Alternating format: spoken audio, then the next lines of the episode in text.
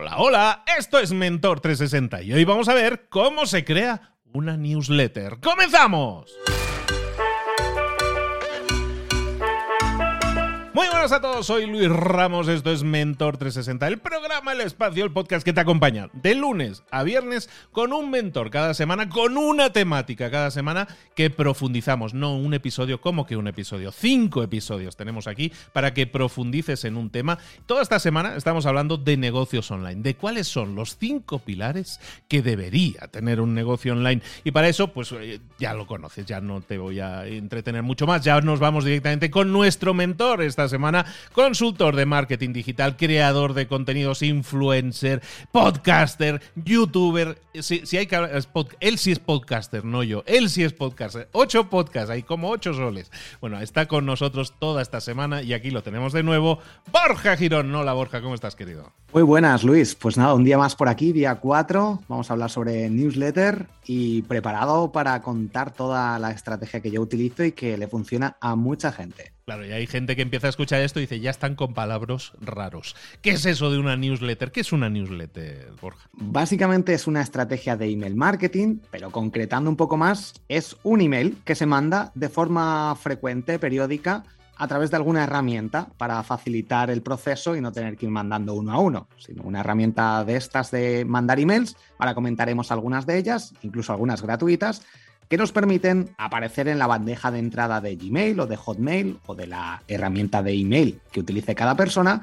Y es una estrategia de, marketing digital muy potente, uno de los pilares de los que se centran estos cinco pilares que estamos viendo para montar un negocio online eh, de éxito o que funcione, con el que tengamos más libertad, incluso que nos ofrezca la posibilidad de llegar a no tener clientes y ser más libres con nuestro tiempo. Y que ya lo estamos empezando a ligar todo, ¿no? Ahora queda mucho más claro que el email marketing este que estás hablando, las newsletters, enviar correos electrónicos de vez en cuando a tus seguidores, eso es algo que tenemos que hacer sí o sí y que lo conectamos con lo que vimos el primer día, ¿no? Tienes una página web, un blog en el que estás invitando a la gente a que haga clic y te deje ahí su correo electrónico, el nombre y tal, para que luego tú le envíes correos. Es decir, en tu página web invitas a la gente a que se una a tu plataforma, a tu lista, ¿no? Y luego con estas herramientas que nos dices, les enviaremos los correos, ¿no? Eso es, al final es utilizar estrategias de marketing de contenidos cuando alguien nos busque en Google, cuando alguien nos busque en alguna aplicación de podcast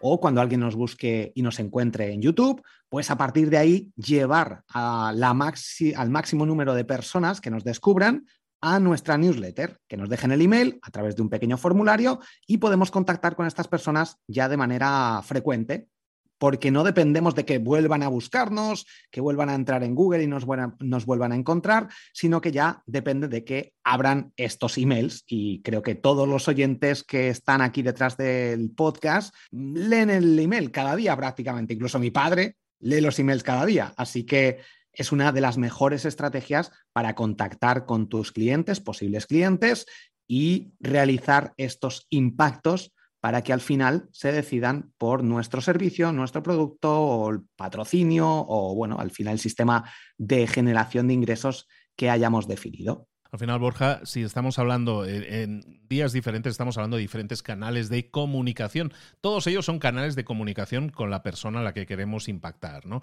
Pero a diferencia de YouTube, por ejemplo, YouTube tiene aún comentarios y todo eso que puedes, que puedes responder pero por ejemplo el podcast no tiene forma de dejar comentarios o en la mayoría de plataformas. ¿Por qué es mejor el, email? ¿Qué nos permite hacer que no nos permite hacer la generación de contenidos? Porque al final un email que tú puedas enviar no deja de ser también un contenido.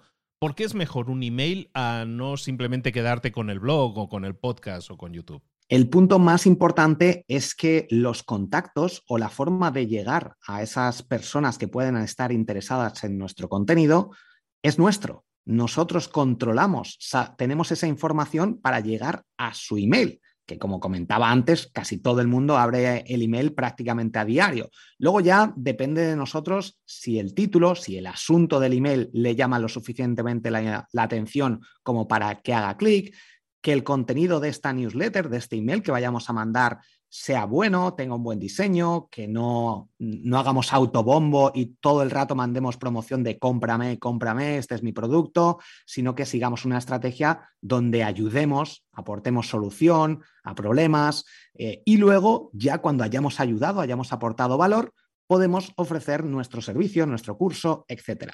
Ahora comentaré cómo es mi newsletter que mando cada lunes y jueves y distintas estrategias que se pueden utilizar gracias al marketing de contenidos en newsletter a, la hora de mandar estos emails. Hablemos un poco de eso, hablemos del tipo de contenidos, cómo decido yo el formato, la forma de eh, qué tipos de contenidos estoy enviando, son estoy haciendo cosas diferentes o creando cosas diferentes a lo que haría en un blog, al final es un formato escrito también. Se puede reutilizar el contenido, al final una de las mejores estrategias, eh, lo comentaré también cuando hablemos el próximo día sobre Instagram, es reutilizar contenidos, incluso en un podcast un episodio o los episodios que hayan funcionado el año anterior o hace unos meses se pueden volver a publicar, a volver a grabar y hacer un pequeño cambio o algunas pequeñas nuevas cosas, pero se puede reutilizar el contenido. Mucha gente piensa que pues, no voy a volver a contar lo mismo, pero tenemos que tener en cuenta que llega gente nueva, que a la gente no se acuerda de todo, viene bien siempre repasar y si le damos un formato un poco más fresco, puede ayudar mucho.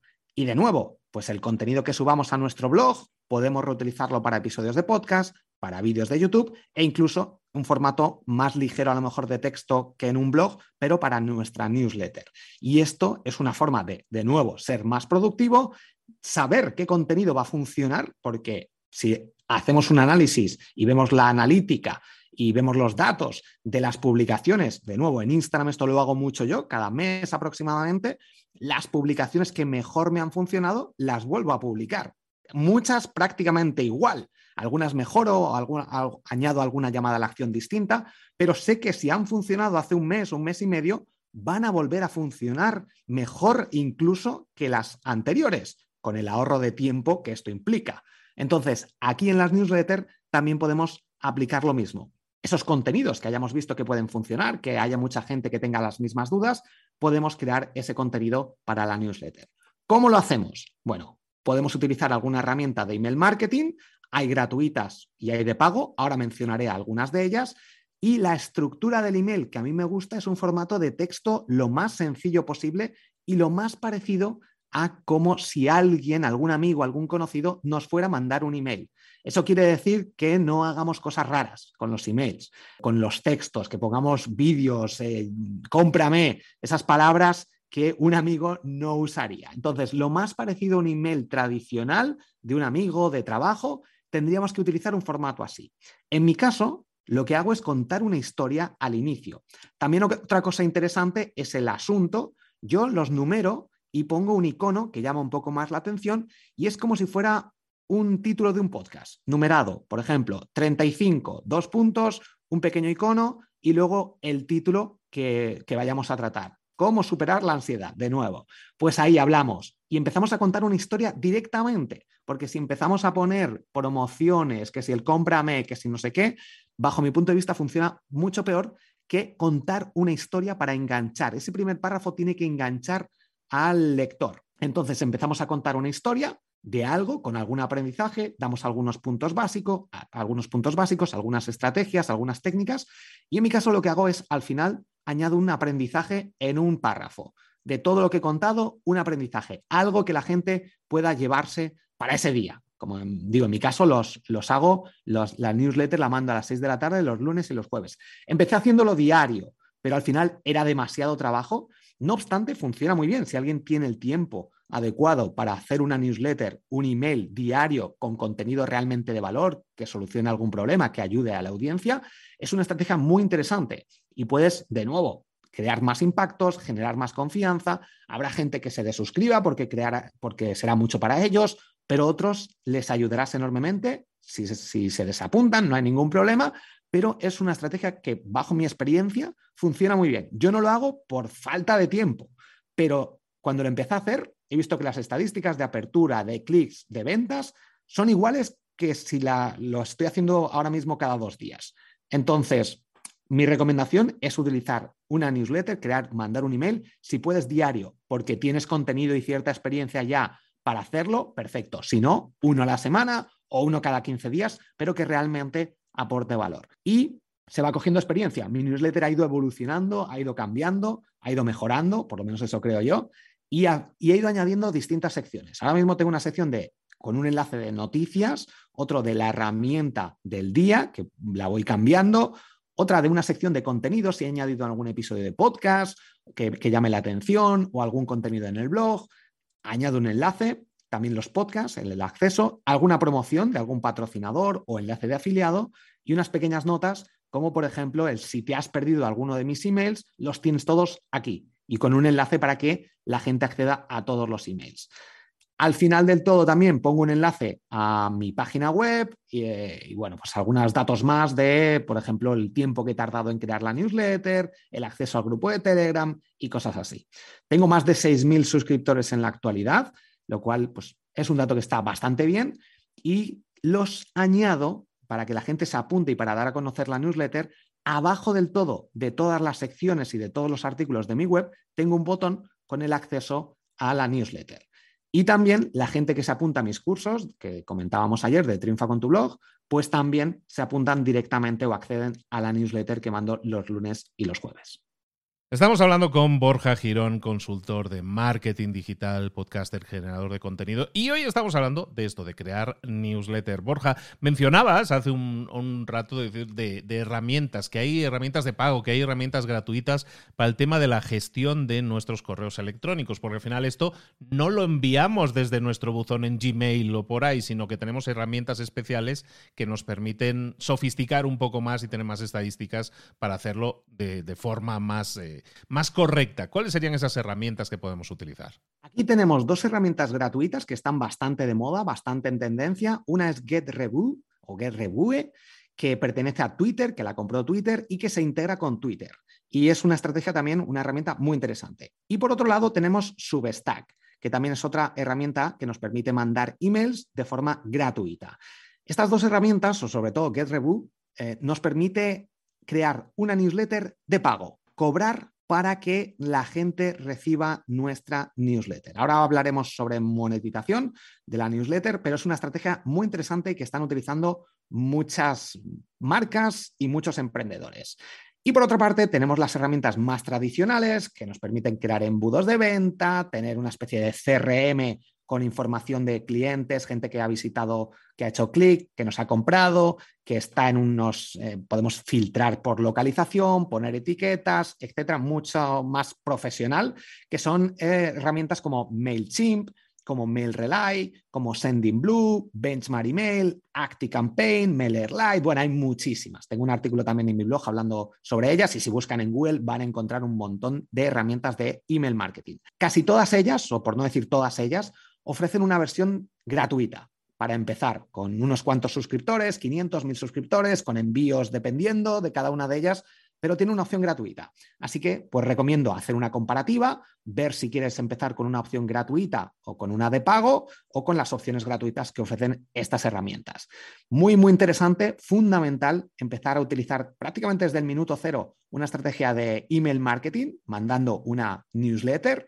Vamos a ir mejorando y cambiando la newsletter y en un momento determinado podemos llegar incluso a hacerla de pago con alguna de estas herramientas o con algunas otras opciones que hay para que la gente nos pague por acceder a cierta información.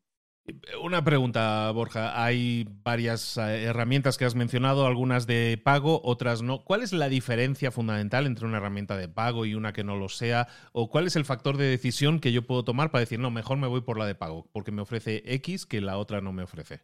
Bueno, las herramientas de pago, que como digo, tienen todas una versión gratuita de prueba, o casi todas, nos ofrecen más información, más estadísticas, tenemos soporte y además tenemos en la mayoría de los casos una opción de embudos de venta e incluso de CRM, que esto es básicamente información de los usuarios eh, por ejemplo, en el caso de ActiCampaign, sabemos en dónde están ubicados, eh, filtrar y mandar solo. Si vamos a hacer un evento de marketing en, en Madrid, por ejemplo, mandarles solo a las personas que han estado o que están viviendo o que en algún momento por Madrid, hacer un seguimiento de clientes. Hay distintas opciones que GetReview o Substack pues no tienen. Entonces, si queremos hacerlo un poco más profesional, garantizar el envío además, también, porque con GetReview, pues, pues al no pagar en muchas de estas herramientas, el soporte y, la, y que esté garantizado el envío y que le llegue a todas estas personas, pues depende de muchos, muchos factores. Y los servidores, pues a lo mejor, pues no funcionan tanto. El hecho de pagar normalmente nos da una seguridad extra y nos ofrece pues, la posibilidad de tener un soporte que en estas otras opciones no nos dan. No obstante, pues eso ya depende de cada uno. No tengo dinero ahora mismo, pero tengo tiempo. Pues empiezas con una opción gratuita y en cualquier momento puedes migrar a una opción de pago también. Tenemos nuestra lista, la importamos y listo. Y podemos empezar con cualquier otra herramienta. Es una opción también interesante. Hablemos ahora de, también de eso. Financieramente dices que es algo factible generar ingresos también con una newsletter.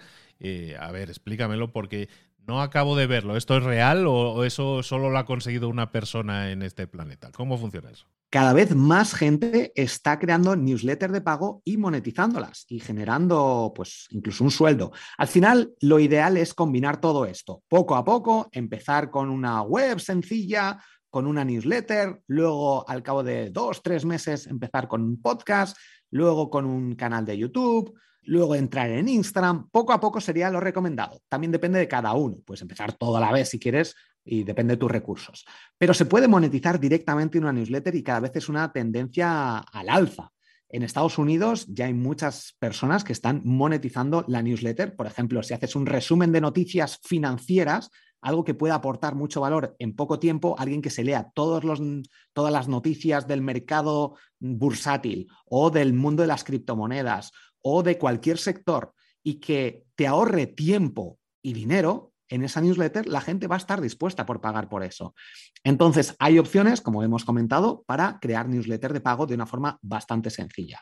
También si hemos elegido bien esa temática, ese sector, ese nicho, lo más específico y centrado en algo en lo que nosotros nos especialicemos, de nuevo el ejemplo de diseñador web con WordPress para restaurantes, sería un ejemplo en el que otros restaurantes podrían estar interesados en aparecer en nuestra newsletter, porque está muy centrada en un grupo específico y esto se puede monetizar de una mejor forma, más rápidamente y ganar más dinero con menos personas, eliminando a gran parte de los competidores.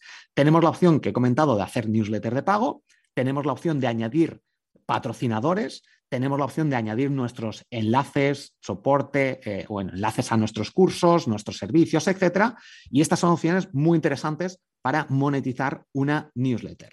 Y de hecho, el email es una de las mejores estrategias para cerrar ventas. Tú mandas un email a tu lista y la gente sabes que va a abrirla. Si lo pones en un blog, pues no sabes al final cuándo va a salir en Google, las visitas que va a tener. Si mandas el email, sabes a cuántas personas les va a llegar. Luego ya depende, como hemos comentado, del asunto, de ese título que vayas a poner, pero ya vas a tener unas estadísticas de más o menos un 30, un 40, un 50% de gente que lo va a abrir, un 20% a lo mejor que va a hacer clic y sabes que si cada cierto tiempo mandas un email, o patrocinado o con enlaces de patrocinio, que puede haber algún patrocinador en la newsletter. Aquí te recomiendo que te suscribas a newsletters similares, veas si tienen patrocinadores y mandes un correo a estos patrocinadores porque ya saben cómo funciona el tema. En el mundo de los podcasts también es algo frecuente escribir o revisar a los competidores y escribir a esas marcas para decirles que tú tienes un podcast similar o una newsletter similar y que también les puede interesar aparecer en tu newsletter. Entonces, estas estrategias pueden ayudarte a ganar un sueldo incluso con alguno de estos pilares. Hablamos de que normalmente de media vamos a necesitar un año para generar un sueldo de unos mil euros al mes, aproximadamente. Un sueldo básico, más o menos mínimo, vamos a necesitar un año de trabajo. También depende. Esto hay que tener en cuenta que para eso sabemos que hay que pagar impuestos y que normalmente es el 50% se va a ir a impuestos. Tenemos que facturar unos 2.000 euros. Pero si ofrecemos servicios, vamos a poder generar ingresos antes. Eh, o más o menos a partir de seis meses, un año, podemos generar un sueldo, dedicándole obviamente entre seis y ocho horas al día. Si tienes un trabajo, que sería lo normal, y le dedicas cierto tiempo por las tardes a crear tu negocio online, pues vas a necesitar más tiempo, pero tienes ese colchón de ese plan B y es interesante empezar así. Bajo mi punto de vista, no, puede, no recomiendo abandonar tu trabajo para empezar a crear un negocio online, a no ser que pues, te hayan despedido, tengas tiempo o tengas ciertos, eh, cierto colchón económico que te permita hacer esto. Si quieres ganar dinero con afiliación y no tener clientes, pues se va a necesitar más tiempo porque, como hemos comentado, el posicionarte en Google, salir en los resultados de Google primeras posiciones para recibir tráfico, eso es a medio largo plazo. Vas a necesitar más tiempo. Por eso, en un inicio, el ofrecer algún tipo de servicio en función de tu experiencia, en tus conocimientos, pues puede ayudarte a conseguir dos, tres clientes que factures con ellos 500 euros al mes a cambio de tu tiempo, les ofreces este servicio y puedes empezar a generar ingresos más rápidamente. Este es el cuarto pilar que hemos estado viendo en esta semana. Recordate entonces que hay otros tres episodios que se han emitido ya en estos días anteriores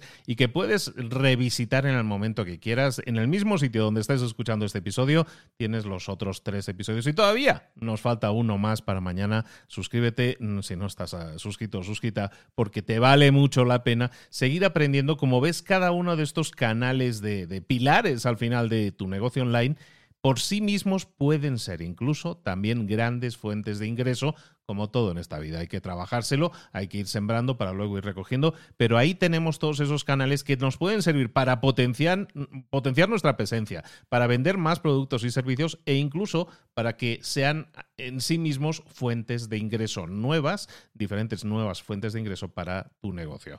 Todo esto y más lo estamos viendo toda esta semana y recuerda que mañana además tenemos directo con él en nuestro Instagram de arroba libros para emprendedores. Lo estamos viendo, como decía, con Borja Girón. Borja, ¿dónde te podemos localizar, saber más de ti? borjagirón.com, ahí tienen el acceso a todos mis cursos gratis, a mis redes sociales abajo del todo, sobre todo Instagram, y, a mis podcasts. Así que en borjagirón.com tengo todo centralizado. Y gratis, que lo decíamos el otro día, que tienes todos los cursos gratis. ¿Cómo es esto posible? Una última cosilla. Estabas comentando que tú envías dos a la semana, hay gente que envía uno por día. ¿Cuál sería el, envío mínimo que podríamos pensar en un, en un email que estuviéramos enviando periódicamente? Uno a la semana yo sería lo que recomendaría. Un día de la semana que tú veas que la gente puede estar interesado. Tener en cuenta que el lunes, por ejemplo, no suele ser un buen día porque la gente llega del fin de semana, tiene muchos emails de trabajo y no está para abrir a lo mejor contenido de otras cosas. Pero a partir del miércoles, jueves, incluso los domingos, puede ser un buen día. En mi caso lo mando los lunes y los jueves, pero tengo porcentaje de apertura similar. Entonces, bueno, depende un poco. Hacer pruebas, mirad a ver cuándo está vuestra audiencia y cuando vosotros os sentís cómodos también para mandarlo. Pues ahí lo tenéis, vamos a crear más pilares para nuestro negocio online. Uno de ellos puede ser el de crear tu próxima newsletter. Ya lo sabéis, tenéis tarea, tenéis trabajo. Nadie ha dicho que no hubiera trabajo aquí que hacer, pero hacerlo porque va a generar, va a redituar, va a generar rédito, va, va a generar beneficios siempre que hacéis algo que paséis a la acción y lo ponéis en práctica. Borja Girón, te espero aquí mañana pero por duplicado para rematar la faena en el podcast y también en directo en nuestro Instagram. Nos vemos mañana, amigo. Nos vemos mañana. Un abrazo, Luis.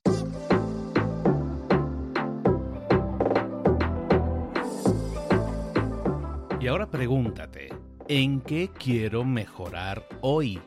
No intentes hacerlo todo de golpe, todo en un día. Piensa, ¿Cuál es el primer paso que puedes dar ahora mismo? En este momento, quizás. A lo mejor te lleva dos minutos hacerlo. Si es así, ¿por qué no empezar a hacerlo ahora? ¿Por qué no empezar a hacerlo ya, en este momento?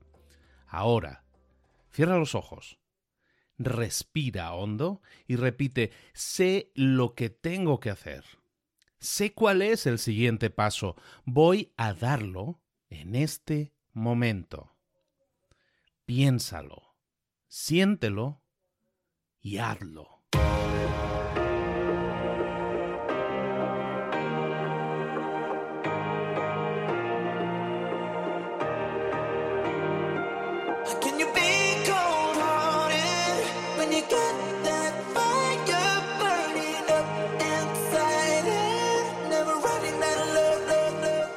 Cosas de las que hemos visto hoy ya las sabes. La mayoría del conocimiento que compartimos aquí ya lo sabes. Sabemos lo que tenemos que hacer, sabemos lo que tenemos que evitar, lo que no tenemos que hacer, todo eso ya lo sabes. El único problema es que no lo ponemos en práctica, no pasamos a la acción y es ahí donde te necesito a ti y a tu compromiso. Si una sola de las ideas que hemos comentado hoy resuena en ti, te llama a ponerla en práctica, entonces define el paso más pequeño posible, el gesto más mínimo y hazlo ahora mismo.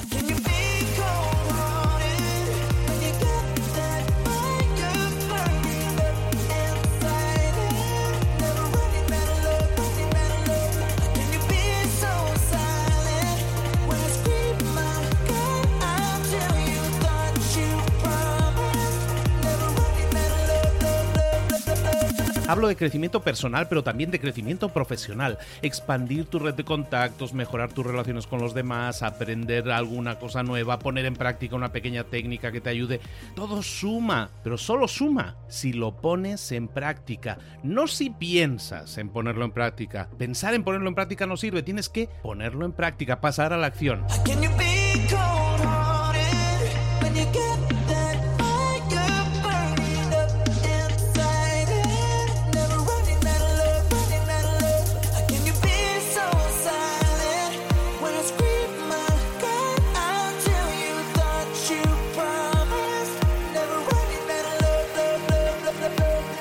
Acuérdate de este ingrediente secreto también.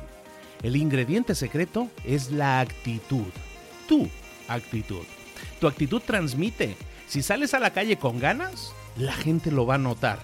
Si sales a la calle sin ganas, la gente también lo va a notar. El mundo está ahí fuera, te está esperando, por lo tanto sal ahí fuera, sal a la calle y sal con ganas, sal con actitud. No esperes a mañana, ya sabes lo que tienes que hacer y ya sabes que lo puedes hacer hoy. No veas pasar la vida, vive la vida. Tienes las mismas 24 horas que tienen los demás, haz que valgan la pena. Entrega en estas próximas 24 horas tu mejor versión. Te esperamos aquí mañana para continuar creciendo. Te esperamos aquí mañana con más mentores, pero el día de hoy está completito delante de ti. Así que ponte en pie pisa fuerte, respira hondo, sal ahí fuera y conquista tu día.